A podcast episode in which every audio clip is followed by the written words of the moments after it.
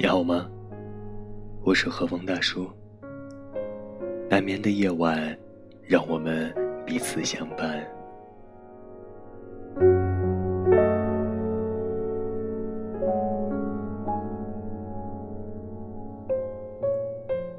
今晚，让我们继续来分享陈果老师的书《好的孤独》。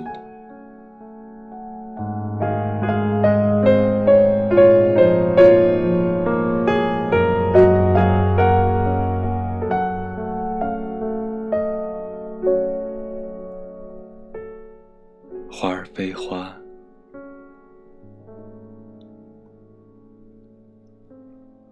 在觉悟者眼中，我们所忽略的墙角的一朵小花里，可能蕴藏着一个别样的宇宙。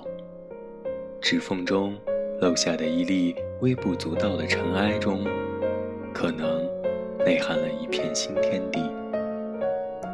同样。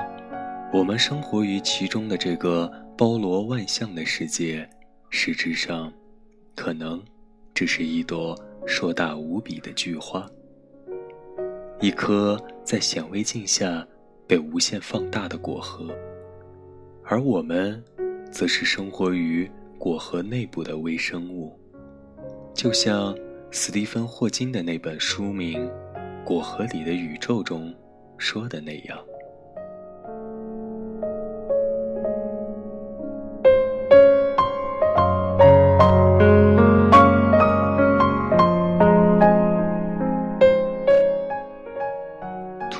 想到，千年前，灵山法会上众生求道问法，佛祖释迦牟尼却低头手中拈花，迦叶尊者则在一边面含微笑，两人皆默不作声，却心领神会，心照不宣。为何一言不发，沉默不语？关于智慧、生命、真理这些无限的大道，岂是人类有限的文字言语承载得了的？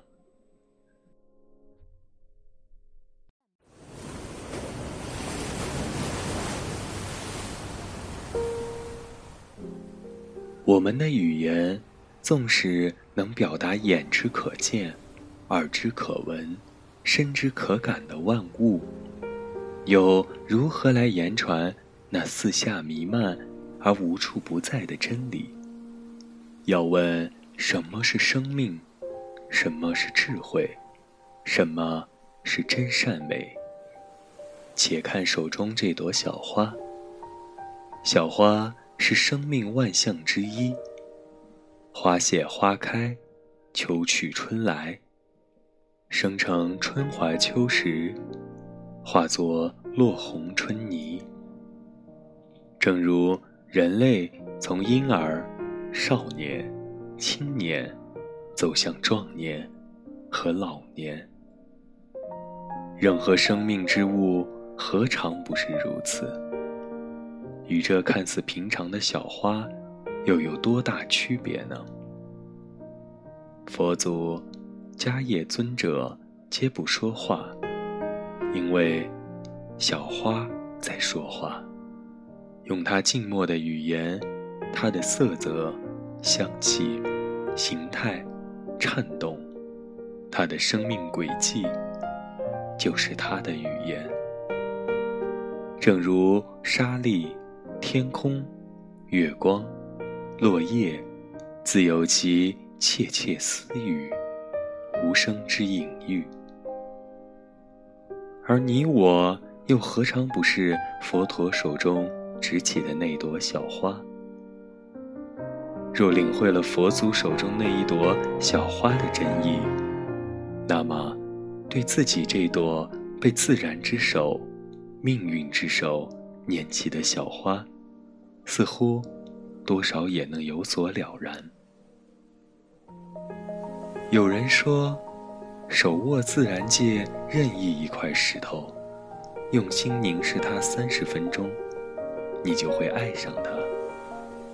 这不一定是什么无稽之谈，凝视具有一种力量，它在传递一种生命的能量，能实现一种语言之外的精神沟通。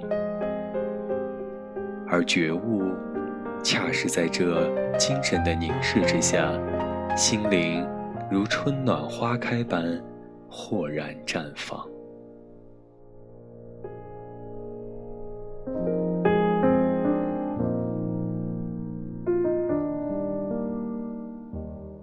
无眠的夜，感谢有你的陪伴。各位小耳朵们，今晚的节目就到这里了。我们明天见。